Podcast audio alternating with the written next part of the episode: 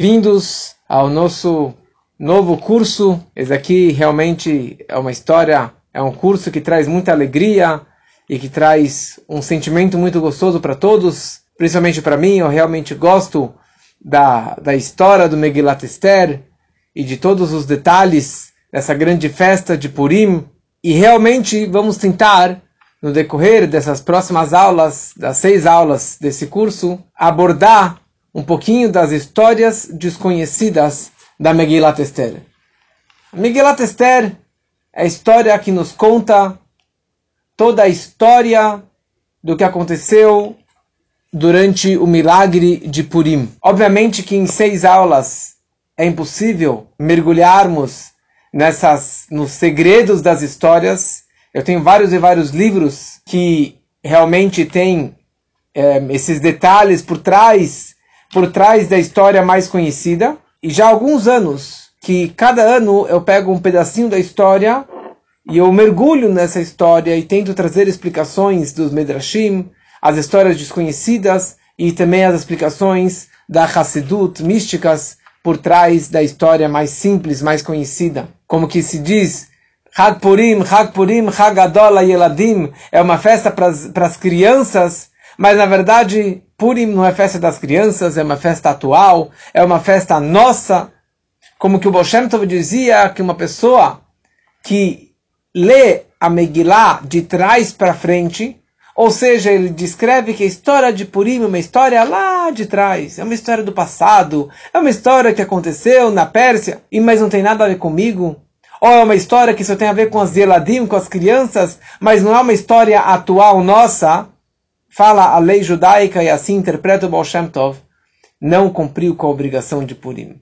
Se você encara Purim como uma história do passado, uma história de festa, de fantasia, você não got it, você não entendeu e não absorveu toda a mensagem da história de Purim. Nessas aulas, eu vou começar a partir do capítulo 3 da Megillat Esther. Quem tem um livro da Megillah é sempre muito bom pegar o livro e abrir e conseguir acompanhar. Se você tiver interesse de escutar os, o começo da história, o capítulo 1, o capítulo 2, com todos e todos os detalhes, ou vários detalhes interessantes, pode entrar no meu podcast, principalmente no meu SoundCloud, que ali tem uma pasta que se chama Purim, e pode acessar as várias e várias histórias, eu acho que são uns 10 umas 10 aulas ou mais, que descreve os detalhes da história. Muito bom.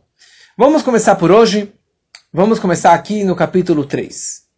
Então, só para a gente entrar na história um pouquinho, a história de Purim acontece no ano 3400, no final do 3390, do calendário judaico, obviamente, que seria entre 400 anos antes da Era Comum até 350 anos antes da Era Comum. A história de Purim começa com a destruição do primeiro templo de Jerusalém, do Beit HaMikdash.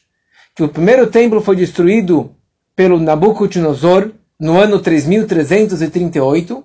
Alguns anos antes, 10 ou 15 anos antes, ou 20 anos antes da destruição do templo, os judeus eles já foram exilados para a Babilônia.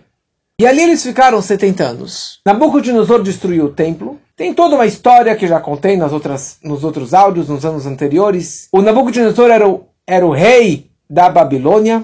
Ele passou o reinado para o Belshazzar. E daí teve uma guerra mundial, talvez foi a primeira guerra mundial, que seria entre, entre os três grandes impérios da época, que era o Império Babilônio, o Império Persa e o Império Meda.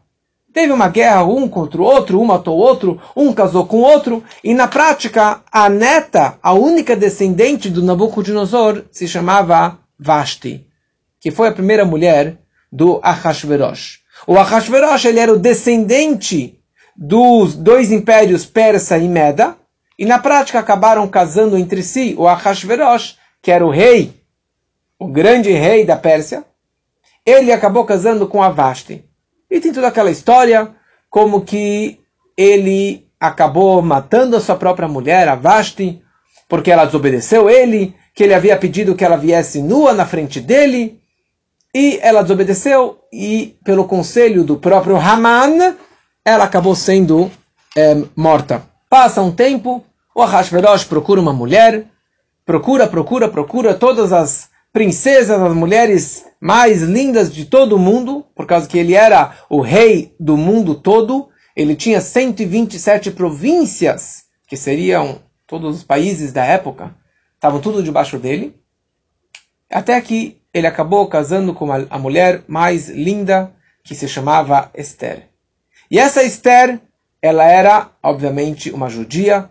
O apelido dela era Hadassah. Hadassah é, representa um perfume, um cheiro, um aroma gostoso, mas era a camuflagem dela para que ninguém soubesse que ela era judia. Ela era sobrinha do Mordecai, que foi exilado de Jerusalém durante esse exílio antes da destruição do templo. E ela acabou sendo adotada pelo seu tio Mordecai. Muito bom. Ela foi levada ao palácio à força e ela acabou casando com a Hashverosh. Ele ficou apaixonado com ela. E na prática veremos mais para frente que eles acabaram tendo um filho. A Esther teve um filho com a Hashverosh, que foi o Dário II Dariavesh, que foi ele que acabou construindo mais para frente o segundo templo, o segundo Beit HaMikdash, que seria no ano 3406. Seria 355 antes da Era Comum. Muito bom. Isso aqui só para a gente entrar um pouquinho na história, nas datas, a gente entender o que está acontecendo aqui. Então a, Megillah nos descreve o seguinte, eu vou ler um pouquinho dentro só para a gente entender o que está acontecendo nesse capítulo 3. Passados esses fatos, o rei Ahashverosh engrandeceu Haman ben Hamdata, o Agagi, ele, e o exaltou. Ele pôs o trono acima de todos os ministros que estavam com ele. Ou seja, após Haman Ahashverosh descobrir que quem deu o conselho de matar a sua querida esposa Vashti foi o próprio Haman. Então Ahashverosh falou, não vale a pena matar uma barata semi-morta. Eu vou fazer o seguinte, eu vou pegar o Haman, eu vou colocar ele lá no topo, colocar ele, a pessoa mais importante, meu braço direito, e daí que eu realmente vou acabar matando, destruindo este Haman. Todos os servos do rei, que estavam à porta do rei, se inclinavam e se prostravam perante o Haman porque esse era o decreto real que todo mundo precisava se prostrar e se ajoelhar perante o Haman. Uma pessoa não se ajoelhava perante Haman, que era o Mordecai. Obviamente, um judeu não pode se ajoelhar perante ninguém. E mais ainda, uma história que já contei nos outros anos, é, o Haman ele andava com uma, uma estátua no peito. E fora isso, por causa de um episódio que aconteceu anos antes, o Haman se escravizou, ele se vendeu como escravo para o Mordecai. Então, obviamente que o Mordecai não poderia se ajoelhar para ele, por causa que ele era o escravo dele, porque ele tinha uma estátua e porque você não pode se curvar perante ninguém. E ele ficou furioso, porque ele realmente transgredia esse decreto do faraó, do, do Ahashverosh. E ele diariamente passava e o Mordecai, que era um dos conselheiros do rei, ele estava lá no palácio sempre, um dos ministros. Ele diariamente, todo ereto e todo mundo se prostrando perante Haman, e o Haman ficou uma fera. Até que ele decidiu destruir, matar e aniquilar todos os judeus. E foi isso que ele fez. Ele falou: Sabe o que? Eu não vou matar só o Mordecai. O problema do Mordecai é que ele é um judeu. Então, meu plano é acabar com todo esse povo com toda essa raça. E ele tinha essa força, porque na verdade, a única vez da história que tinha um rei que dominava todo o universo, todo mundo conhecido da época, que ali estavam todos os judeus ao redor, porque os judeus antes estavam em Jerusalém, o templo foi destruído, então os judeus se espalharam pela Babilônia, Pérsia, aqueles países ao redor, mas não foram para as Américas. Então, esse plano dele era para dar certo. Então, ele fez todo um plano e ele, no primeiro mês, que é o mês de Nissan, no décimo segundo ano do rei de Ahasverosh, ele lançou um pur, um sorteio perante Haman dia a dia, mês a mês, até o 12 mês, que é o mês de Adar. Muito bom. Vamos entender melhor o que, o que foi exatamente este sorteio que o Haman ele fez. Aliás, não existe coincidência, tudo é por providência divina particular, Ashgaha Pratit. E olha só que incrível. Hoje é dia 7 de Adar. Acabamos de sair do dia 7 de Adar, Alev Adar 1, primeiro Adar. E nesse dia tem tudo a ver com a nossa aula de hoje. Esse dia foi o dia do nascimento e do falecimento de Moshe Rabbeinu. Moshe Rabbeinu nasceu em 7 de Adar, no Egito, e ele faleceu 7 de Adar na beira do Jordão, prestes à entrada de Israel, quando ele tinha 120 anos. Hoje eu nasci e hoje eu faleci. Essa é a forma que Deus trata os grandes tzadikim justos, que eles nascem e falecem no mesmo dia. Muito bom. Vamos voltar nisso aqui daqui a pouco. Então, primeiramente, ele começou a fazer sorteios. Ele viu no calendário judaico que aquele dia era o primeiro dia do primeiro mês do calendário judaico na contagem dos meses, que é o mês de Nissan, que é o mês de Pesach. E ele falou: Bom, eu sei que é um mês de milagres para os judeus, mas eu quero fazer aqui um sorteio, porque eu tenho certeza que eu vou ter sucesso nesse sorteio.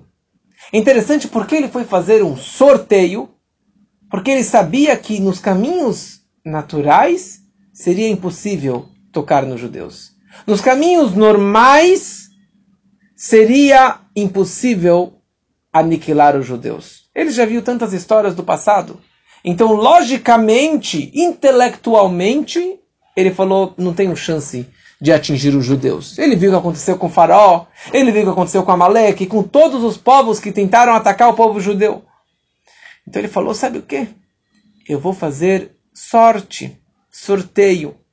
E o sorte vem da palavra sorteio, que, que atinge um nível que vem da sorte, que vem do além da lógica do intelecto, ou vem além da natureza.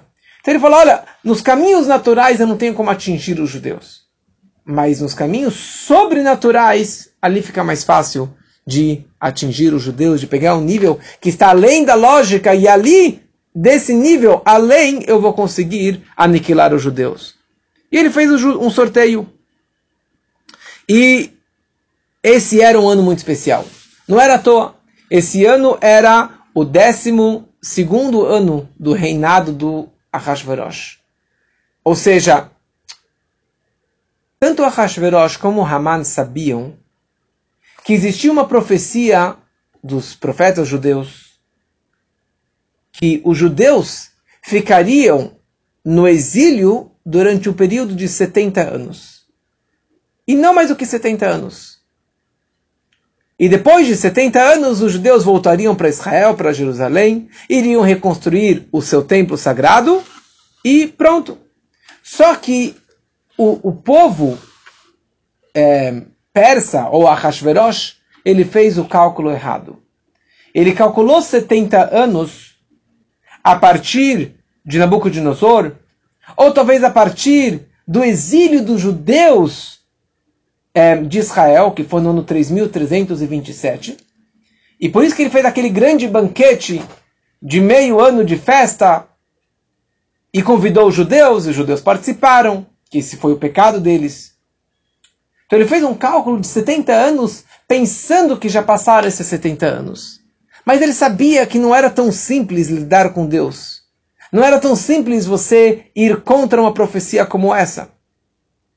Então, agora já passaram-se mais 12 anos é, do reinado do, do, do Ahasverosh, ou seja, aquele banquete foi no terceiro ano, Bishnat Shalosh Lemarchon, no terceiro ano do seu reinado, e aqui foi no seu décimo segundo ano, quando que o Haman estava tentando fazer todo esse plano de acabar com o povo de Israel.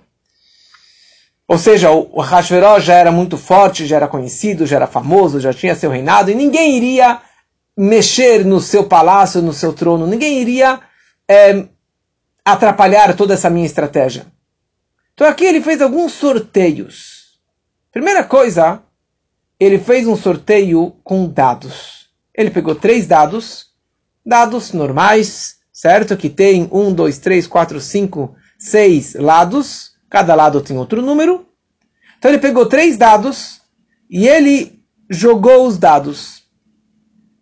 Engraçado que hoje eu estava mostrando para as crianças jogar o dado e simplesmente eu joguei e caiu exatamente da forma que caiu também para o Haman.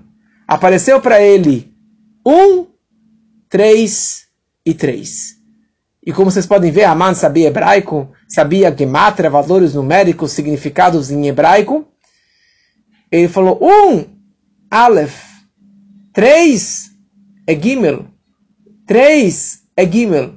Então, Aleph, Gimel, Gimel significa Agag, é o nome do meu pai. Haman Hagagi, ele veio do povo de Agag. Então, Agag sou eu. O que acontece se você pega o dado no número 1 e você pega o lado oposto, você tem o número 6. E se você pega o número 3 e coloca do outro lado, você vai ter o número 4. Então, invertendo os dados, ele falou, bom, eu vou ter aqui 1, desculpa, eu vou ter aqui 4, 6, 4. 4, 6, 4. O que, que seria isso? Alguém sabe? 4, 6, 4. 4, 6, 4. Daled, Vav, Daled. David, o rei Davi. Ele falou, bom, em cima está o Agag, ou seja, eu. Embaixo está Davi, o rei Davi, o povo de Israel que são seus descendentes. Então, com certeza, aqui eu já estou feliz, já estou vitorioso, com certeza já estou por cima, já vou vencer essa batalha. Ok? Então, a, a, a Megillah descreve, ele fez um pur, rua goral. Ele fez um pur. Pur é um sorteio. E ele fez um goral. Depois disso, ele fez um goral. Porque em hebraico, pur é sorteio. Então, ele está traduzindo que goral é o pur.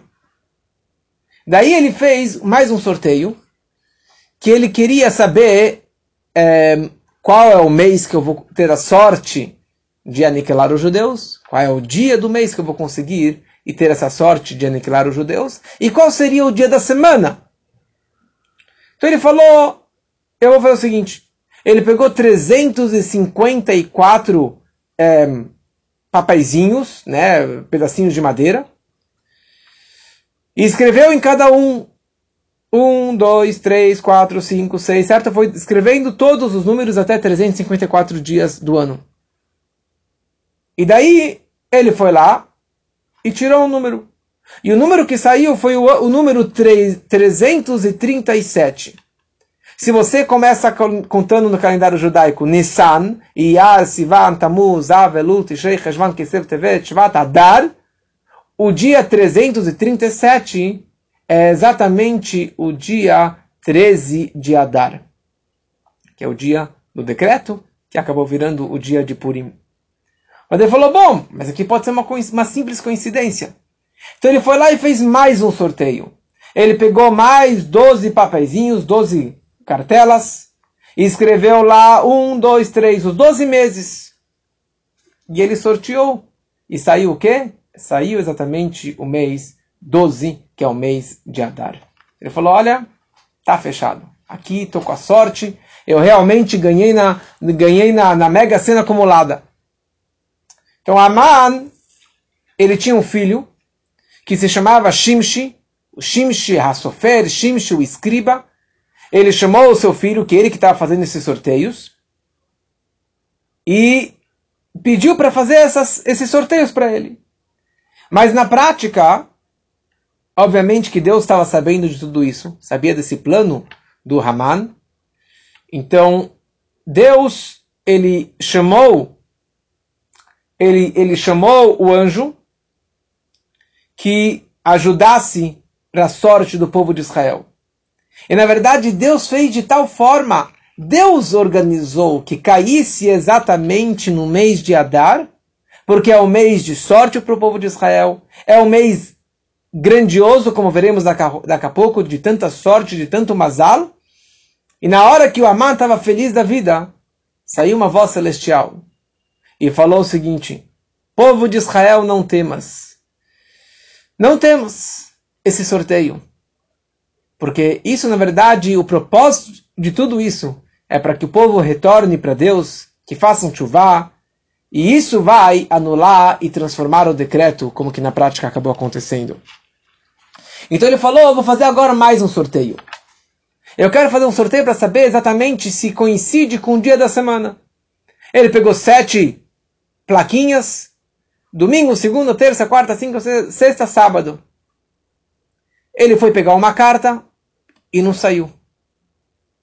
Ele queria pegar domingo, não apareceu aquele, aquela sorte. Porque domingo tinha uma brachá. Os céus foram criados no domingo do Gênesis. Segunda-feira, ele foi pegar e o firmamento, certo? A separação entre as águas de cima e as águas de baixo, esse mérito não permitiu que fosse sorteado na segunda. Na terça, o Ganed no paraíso foi criado. Na quarta, as estrelas que representam os mazalot, os, os signos do zodíaco, que isso na verdade está ligado diretamente com o povo de Israel, os doze zodíacos, os doze tribos. Na quinta-feira foi criado o Leviatã, que é um peixe enorme que, que os, os justos vão comer na era messiânica. E na sexta-feira foi criado Adão e Eva. E no Shabat, é Shabat, que Deus descansou. Então ele não conseguiu pegar nenhuma dessas cartinhas dos dias da semana. Ele ficou indignado, mas tudo bem. Daí ele queria pegar dos meses. Ele queria fazer agora mais um sorteio dos meses. Então, na verdade ele já fez, mas agora entrando mais em detalhes como que foi esse sorteio, ele queria sortear. Então o mês de Nissan não saiu pelo mérito de Pesach que saímos do Egito. O mês de Iyar, o segundo mês, não saiu, porque ali teve Pesach Sheni, a comemoração do segundo Pesach. O mês de Sivan é o mérito da outorga da Torá no Monte Sinai. O mês de Tammuz é chamado mês de, de, da terra de Israel. O mês de Av, nós temos Tu Av, 15 de Av, que é uma data muito festiva. Elul foi quando que Moshe subiu na montanha para pedir perdão pelo bezerro de ouro e para receber as segundas tábuas. Tishrei, Rosh Hashanah, toque do shofar, imagina o mérito do toque do shofar. Reshvan foi quando que a Sara, nossa matriarca, faleceu. Kislev foi quando que o fundamento, a base do Beit HaMikdash, do templo, foi feita. Tevet foi quando que Moshe venceu o povo de Sichon e de Og.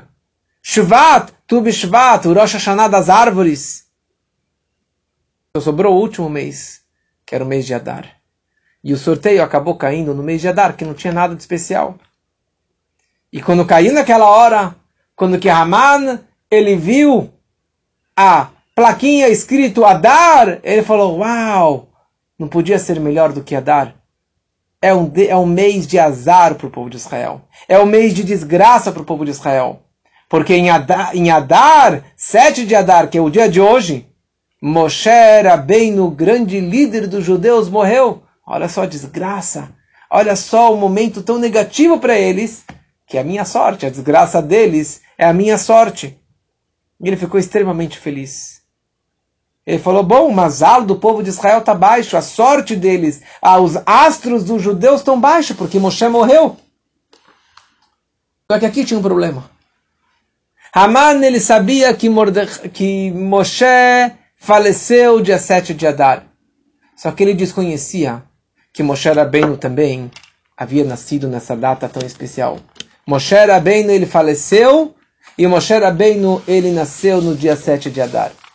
Moshe Rabbeinu nasceu no ano 2368 no Egito e ele faleceu no ano 2488.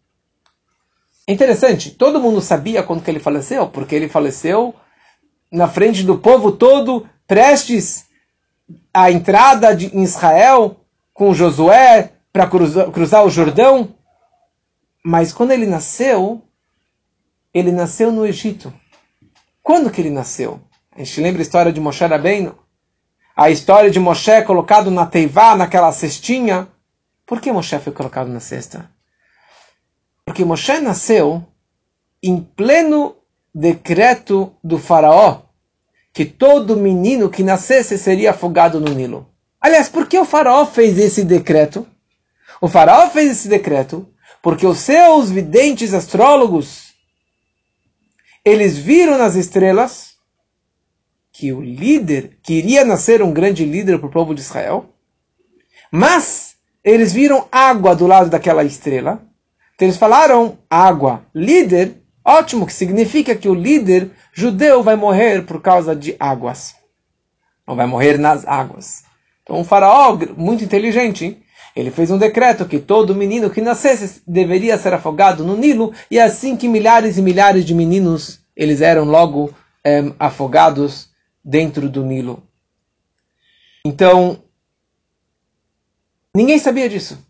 No momento que a Yocheved com Abraham tiveram um filho, eles esconderam, como a Torá descreve, eles esconderam por três dias.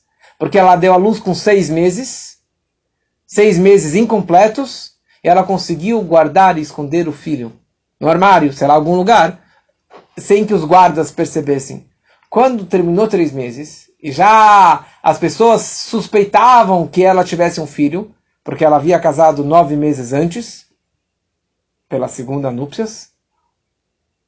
Então, foi aquele momento quando ela pegou Moshe, colocou na cestinha, e a irmã foi lá, a Miriam foi lá e acompanhou a cestinha de Moshe lá na beira do rio Nilo.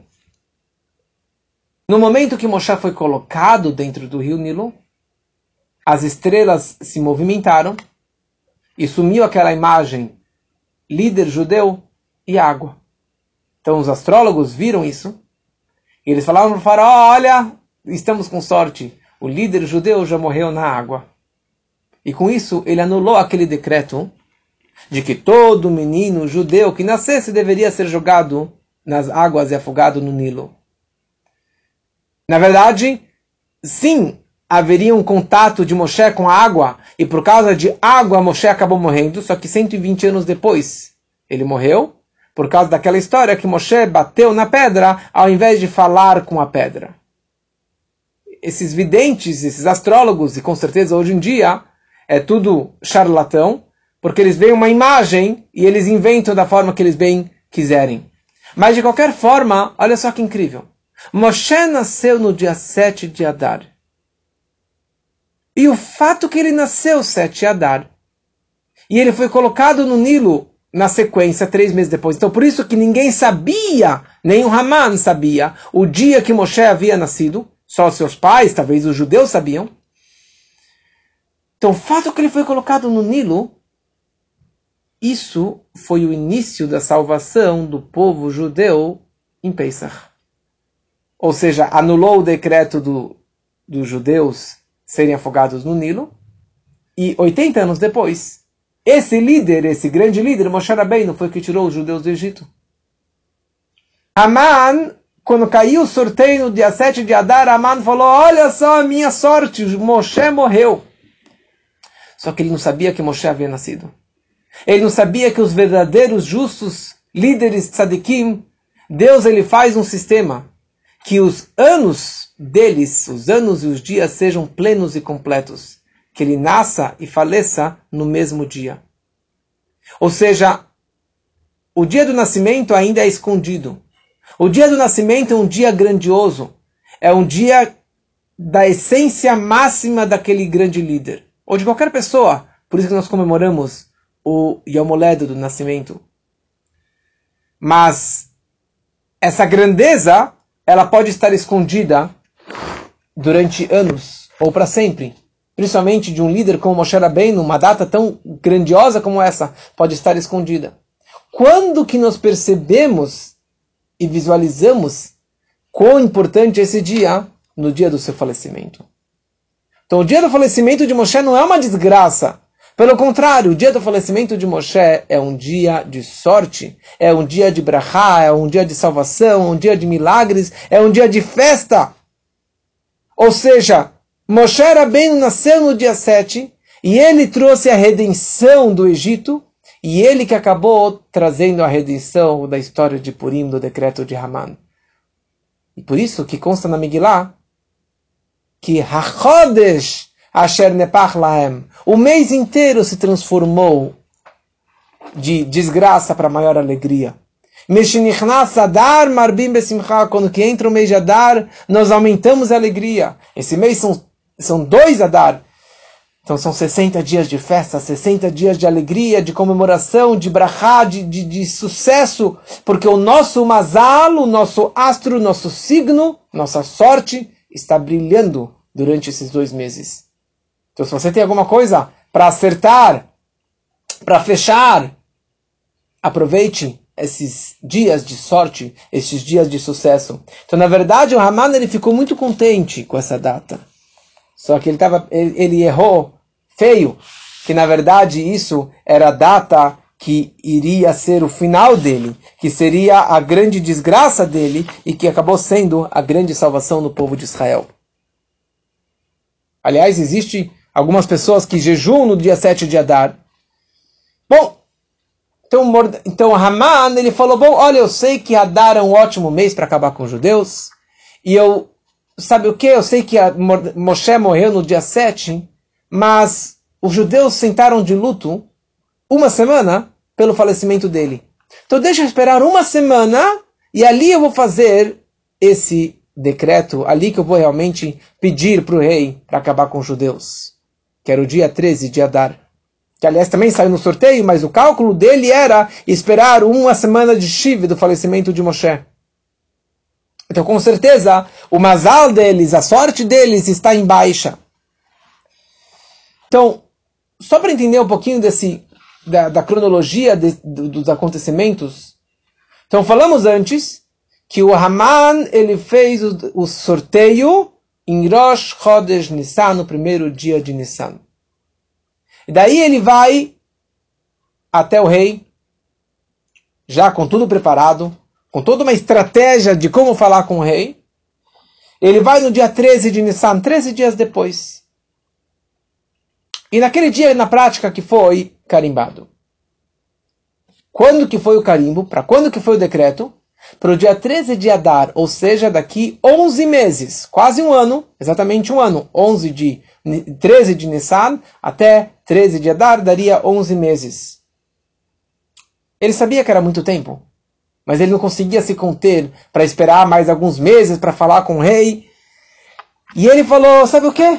Eu preciso fazer esse decreto, preciso que o, que o rei carimbe esse decreto, e dessa forma ele envie mensageiros pelo mundo todo, entre as 127 províncias, e que dessa forma não vai ter mais como voltar atrás. Porque no momento que o rei carimbou e assinou com seu carimbo real, não tem como anular esse decreto. E como veremos nas próximas aulas, nunca foi anulado esse decreto. Mesmo depois que o Amã foi morto, não foi anulado esse decreto. O rei fez mais um decreto que os judeus tinham o direito de se proteger e de guerrear contra seus inimigos. Mas de, de qualquer forma, Haman ele queria esse tempo para é, que o mundo inteiro, as, todas as províncias se preparassem para acabar com os judeus, fizessem uma, uma lista de, de, de Schindler, uma, uma lista de, de, do holocausto, uma lista pra, de todos os judeus. E, mas na verdade o plano de Deus era outro. O plano de Deus foi que durante esse tempo, esse período, os judeus pudessem chorar bastante, jejuar bastante, rasgar a roupa de luto e fazer chuvá e retornar a Deus, voltar a Deus. Como já expliquei nas outras aulas anteriores, vocês podem de novo escutar no meu podcast, vocês podem escutar no meu, principalmente no SoundCloud, que ali tem um playlist de todas as aulas de Purim, e ali já foi explicado por qual foi o pecado dos judeus e como que deveriam é, reverter esse decreto. Mas ele estava tão empolgado e tão convicto que ele iria convencer o rei que ele não pediu permissão para o rei. Ele sozinho fez o ele sozinho fez os sorteios com a família dele e dessa forma ele carimbou. Assim, já tinha data e daí ele chegou para o rei e falou: "Olha, rei, só assina aqui, digamos assim, né? Já está tudo pronto. Só falta você assinar." E ele ficou muito feliz que caiu no mês de Adar, porque o mês de Adar nos signos é o mês dos peixes, da Gim, e um peixe come o outro. Então ele falou: esse é o peixe, esse é o mês que o Agag vai comer David, que eu vou comer e destruir todo o povo de Israel. Só que ele esqueceu que os peixes às vezes comem e às vezes são comidos. Às vezes eles atacam e às vezes eles são atacados. E ele errou feio, porque no final, ele que acabou sendo engolido pelo povo de Israel. Então, ele sabia que aqui tinha esse tempo de 11 meses entre Nissan e Adar, mas ele mandou isso para que o mundo inteiro se preparasse para acabar com o povo de Israel. Então ele vira para o rei, ele entra lá, ele era o grande ministro, como falamos antes, e ele vira para o rei Ahasverosh, ele fala, Yeshno Amechad, existe um povo espalhado entre todas as nações, e ele fala a seguinte frase, espalhado e diverso entre os povos, em todas as províncias de seu reino, cujas leis são diferentes das leis de todos os povos, e que não cumpre as leis do rei, pelo que não convém ao rei tolerá-los. Se bem parecer ao rei, faça um decreto e que vai matar todos os judeus. E vamos devagarinho entender os detalhes desse decreto que o Haman estava querendo que o carimbasse. E ele aqui tinha uma grande preocupação. Ele precisa fazer um plano muito, muito, muito esperto, muito profissional. Uma estratégia, uma estratégia assim, com todos os detalhes, mas uma estratégia enganosa para enganar o rei. Por quê? Porque o Haman não era nada bobo. E ele sabia que existia uma mulher que era a rainha querida e amada do rei, que ela se chamava Esther. E todo mundo sabia que ela morava com Mordecai. Só que, como já foi explicado no passado, a Migrad escreve que ninguém sabia a religião da Esther. E o Ahasverosh tinha uma coisa que ele não suportava. Toda vez que ele falava com a, com a Esther, mas eu preciso de um pedido, minha querida rainha. Qual é o teu povo? E ela falou: Não tenho povo. Perdi meus pais. Eu não tenho povo. E ela sempre desmentia e nunca contava para Ahasverosh que ela era uma judia. Mas sabiam da proximidade que havia entre a Esther e o Mordecai. E o Haman falou: e se ela for uma judia? Daí acabou todo o meu plano. Foi tudo água abaixo. Então ele precisou fazer um plano, uma estratégia para matar a Esther também. Ele já conseguiu matar a Vashti e aqui ele queria também matar a própria Esther. Então ele começou pensar e quebrar a cabeça, e toda a apresentação que ele deu para o Ahasverosh foi sem falar quem é este povo que é contra Vossa Majestade. Quem é esse povo perigoso? Ele falou: tem um povo. tem um povo. Mas ele não falou que eram judeus. Para que, porque senão, de cara, a Esther iria para o Ahasverosh e falasse: olha, Está aqui, eu sou judia e acabou todo esse plano.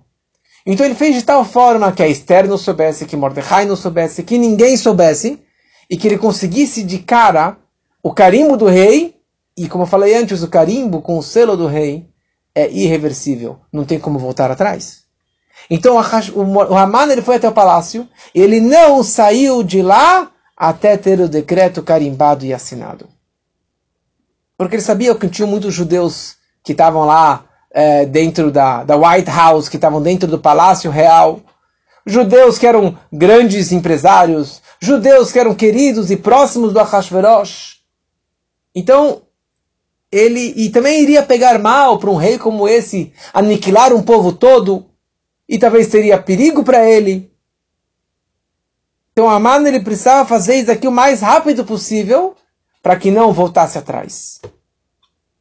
E aqui, na verdade, uma coisa interessante. Nós sabemos que o maior antissemita era o Ahasverosh e não Haman. Quem mais odiava os judeus era o próprio Ahasverosh. Como eu mencionei um pouquinho antes, o Ahasverosh, ele era descendente do Império Persa, do Império Meda. Ele casou com Vashti, que era, que era a neta do Nabucodonosor, que destruiu o Beit HaMikdash, destruiu o templo sagrado. Então ele tinha um ódio terrível contra os judeus. E como eu falei antes, ele acabou virando o herdeiro de toda a fortuna, de todos os objetos do templo de Jerusalém. Aquela festa que ele fez 12 anos, é, 9 anos atrás, ele expôs a menorá do templo, os objetos de ouro do templo. Ele usou a roupa do, do, do Kohen Gadol, do sumo sacerdote, que a Torá descreve nessa semana na Paraxá. Então ele tinha um ódio enorme contra os judeus. Então, na verdade, ele acabou usando Haman como marionete. Ou seja, eu odeio, mas você é o culpado de tudo. Mas o Ahashverosh não foi tão simples convencer o Ahashverosh. Porque havia uma profecia. Interessante. Essa profecia teve em relação ao faraó. Os videntes falaram para ele, os astrólogos falaram para ele que um judeu vai colocar a coroa na cabeça. E foi o que aconteceu. Porque o Moshe foi adotado pela filha do faraó. E aquela vez, aquela história, ele pegou, ele estava no colo do faraó, ele pegou a coroa do faraó e colocou na cabeça de brinquedo. E os conselheiros dele falaram que matassem um, o pequeno Moshe. Na prática, ele acabou saindo. E aí teve aquela história do balde de ouro com moedas de ouro, com e o outro balde com carvão, com brasas. E aqui também havia uma profecia, havia uma, uma visão é, dos astrólogos que um judeu iria assumir o trono do Ahasverosh. Foi o que aconteceu anos depois, quando que é, no ano 3406 quando que o filho dele, que era um judeu, porque o filho dele, Dário II, Dariaves, era filho da Esther, que era uma judia. Então, filho de uma mulher judia é judeu. Então, o filho dele acabou assumindo o trono e ele que ordenou reconstruir o segundo templo. Mas de qualquer forma, então ele tinha na verdade esse medo, essa pulga atrás da orelha, essa preocupação, porque ele acreditava em tudo isso. Então, nas palavras que ele usou, não vou entrar em todos os detalhes, mas as palavras que o Aman usou, ele usou palavras em hebraico que tinham uma segunda conotação. Ele falou uma palavra, mas significava também exterminar os judeus, ou só colocar eles de lado. E isso ainda não estava convencendo o rei. Mas quando ele mexeu no conceito que se chama dinheiro, ele falou para o Aman, ele falou o seguinte, olha, eu vou matar todos os judeus, essas, todo esse povo, não falou judeus ainda, e eu darei ao rei. Ele falou o seguinte: faça esse decreto, então todos os mortos, judeus, vamos pegar esse dinheiro deles, os despojos de guerra, digamos assim, e eu vou trazer para o rei 10 mil talentos de prata para que entrem para o tesouro do rei. Ele falou uma fortuna enorme.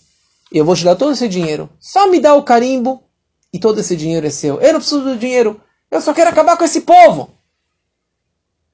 E o rei concordou. E o rei concordou. Falou: Tó, não tem problema. Como veremos semana que vem os detalhes finais desse decreto. Mas aqui o, o Haman falou para o Hashverosh: Yeshnom Echad. Tem um povo. Um povo que é diferente do nosso povo. Eles não comem que nem nós comemos. Eles não bebem que nem nós comemos. Eles fazem Brit Milá para falar que eles são um povo único. Eles são um povo especial. E o tempo todo eles estão querendo acabar com vocês. E eles sempre estão comendo, e tudo é festa para eles, tudo é razão de comer. Shabbat é comida, Yom Tov é comida, Rosh Hashanah é comida, Pesach é comida, tudo é comida para eles. E olha só quanta grana eles gastam. Então não vale a pena manter um povo como esse que gasta tanto. É caro ser judeu? Sim, é caro ser judeu. Desde aquela época já havia esse argumento. É muito caro. Então Amã falou: vale a pena acabar com eles, porque eles estão torrando seu dinheiro. E quando eles fazem Kiddush Levaná, a consagração da lua nova, que aliás já podemos fazer hoje à noite, ali nós falamos a seguinte reza. Nós falamos que a lua ela se renova todo mês que isso representa que o reinado do rei Davi, a coroa de David, vai se renovar. E eles falam para Deus para acabar com um rei estúpido como você, e que todos os povos sejam exterminados da terra. Simen Tov, Mazal Tov, certo? Um Siman Tov, um bom sinal e uma boa sorte para o povo de, de, Israel. E que ninguém, Lo Yuchlu Lingoabach, ninguém vai conseguir encostar, tocar no povo de Israel. Ele deu uma, uma distorcida, que nem o Novo Testamento, o Velho Testamento fez uma distorcida, então foi exatamente o que ele fez com as nossas rezas, com a nossa Torá, ele distorceu, a, a, distorceu as, as nossas rezas para conseguir convencer o rei. Daí falou, Pesach, eles queimam Hametz. E na hora da queima nós falamos uma reza da mesma forma, os judeus falam uma reza, da mesma forma que nós queimamos o Hametz, assim também Deus vai queimar o teu reinado, rei Achashverosh, e vai nos salvar desse rei bobo e estúpido. Ele falou essa frase Yeshno Anechad. Tem um povo. Tem um povo. E nosso povo, ele achava que ele estava criticando o povo de Israel, falando Amechad. Mas esse que é o nosso grande louvor e elogio, que nós somos Am Echad, um povo. Que nós servimos a Shema Israel Hashem Elokeinu Hashem Echad, Deus um e único. Ou seja, ele falou é um povo espalhado entre as nações, mas com isso a própria língua dele acabou trazendo palavras positivas para o povo de Israel. Ele falou um povo espalhado. Quando os judeus estão espalhados entre as nações do mundo, nós continuamos sendo errad, um povo. E a nossa missão especial é ser Amechad, um povo um e único, um povo unido, com palavras e com vestimentas e com ideologias e com costumes e com comidas diferentes das outras nações. E essa que é a nossa salvação. Porque mesmo quando o judeu está no exílio, está no Brasil, em qualquer parte do mundo, nós temos o meu corpo está na China e no Brasil, em qualquer lugar do mundo. Mas a nossa Neshama, a nossa alma, é uma alma só. É um povo só. A nossa alma não está submissa, não está subjugada e abaixo de ninguém, de nenhum, nenhum povo, nenhum Haman ou descendente de Haman. E nós precisamos apreciar essa, essa nossa missão, esse nosso poder, que nós somos Amechad e que nós não precisamos temer ninguém, ninguém que vai se levantar contra nós. Qualquer lugar que um judeu se encontra, está em Israel, no Brasil, nos Estados Unidos ou na Tasmânia, ele tem que saber que ele tem esse mérito e essa responsabilidade, que ele é um cônsul de Deus, ele é um cônsul e representante do povo de Israel. Amechad. Essa é uma mensagem. Existe mais uma mensagem, e com isso eu termino por hoje. Yeshno Am Echad. Yeshno seria a tradução tem um povo. Descreve o Medrash Yeshnov da palavra Shnaim, Shnaim, dentes. É um povo que usa muito dente. É um povo que come muito, que realmente nós comemos muito, nós temos muitos momentos de festa, de carne, de vinho, de comemoração. Ele falou: Olha só, eu quero acabar esse povo. Todo sétimo dia é Shabbat, todo trigésimo dia é a festa do Rosh Chodesh, Pesach, Shavuot, Sukkot, Rosh Hashanah, véspera do Yom Kippur, e pós Yom Kippur, e assim por diante. Então ele queria colocar um olho gordo nas festas judaicas, acabar com as nossas festas. Saiu uma voz celestial e Deus falou: Você quer acabar com as minhas festas? Sabe o que? Eu vou instituir e criar mais uma festa que se chama Purim, que não consta na Torá. Muito obrigado, Haman. Você queria acabar com o povo judeu, queria acabar com as festas dele? Graças a você, nós teremos aqui mais uma festa. Por isso que nós comemos o Hamantashan, o Osnei Aman, a orelha de Aman, aquela bolachinha tradicional de Purim. E aqui vem, na verdade, a grande diferença entre Purim e todas as outras festas. Toda festa tem uma razão. Pesach, porque nós saímos do Egito. Shavuot, porque recebemos a Torá. Shabbat, porque Deus descansou no sábado. Purim não tem uma razão especial. Purim, na verdade, não tem nenhum acontecimento em Purim. Hoje nós comemoramos porque aconteceu o milagre de Purim. Mas, na verdade, Purim foi instituído pelo Haman. porque ele queria acabar com as festas, e Deus falou, então sabe o que? Eu vou criar uma nova festa que se chama Purim, em nome do pur do sorteio que você, Haman, fez. Ou seja, Purim, o conceito de Purim é o acréscimo de mais uma festa para as festas judaicas. Ele queria destruir e ele acabou acrescentando mais dois dias de festas para o povo judeu, Purim e Shushan Purim.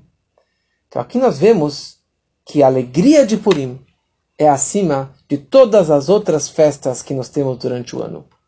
Aliás, Yom Kippur é chamado Yom HaKippurim. É Yom Kippurim. Como Purim? Ele chega aos pés de Purim, porque Purim está acima do dia mais sagrado do ano, que é o Yom Kippur. Está acima de todas as festas, porque qualquer outra festa tem uma razão que limita a comemoração daquela data. Durante as festas, Yom Tov tem que comer, beber, tomar vinho, etc. Mas não pode se embriagar, porque você vai estragar a festa. Tem um limite. Tem um limite. Você tem que fazer isso, fazer aquilo, estudar, fazer, frequentar, fazer aquilo. Purim é a única festa que Haya Vadam Lebesume e o homem tem obrigação de se embriagar no, no Purim até não saber diferenciar entre amaldiçoado Haman e abençoado Mordecai. Essa é a lei, por isso que as pessoas realmente bebem, se alegram, dão presentes, se fantasiam, comemoram Purim, todo mundo, não somente as crianças. Porque é um dia de você sair dos limites, sair da, das suas quatro paredes. Porque essa é a ideia de Purim é algo que vem do além. A salvação do pur, pur é o sorte, sorteio, além da lógica, além das limitações. Então todas as festividades têm alguma razão limitada, pontual para a comemoração. Então a comemoração também é limitada. Por isso que não há uma verdadeira razão, é simplesmente acrescentar uma festa. Então por isso que nós temos também uma festa sem limites e sem qualquer tipo de bloqueio, é simplesmente uma festa alegre. E isso, na verdade, essa data de hoje, 7 de Adar, e a festa de Purim, essa alegria se espalha pelos 60 dias de Adar e que tenhamos realmente 60 dias de festa de alegria. Espero que curtiram essa nossa primeira aula e semana que vem iremos continuar os decretos de Haman e mais outros segredos da história de Purim.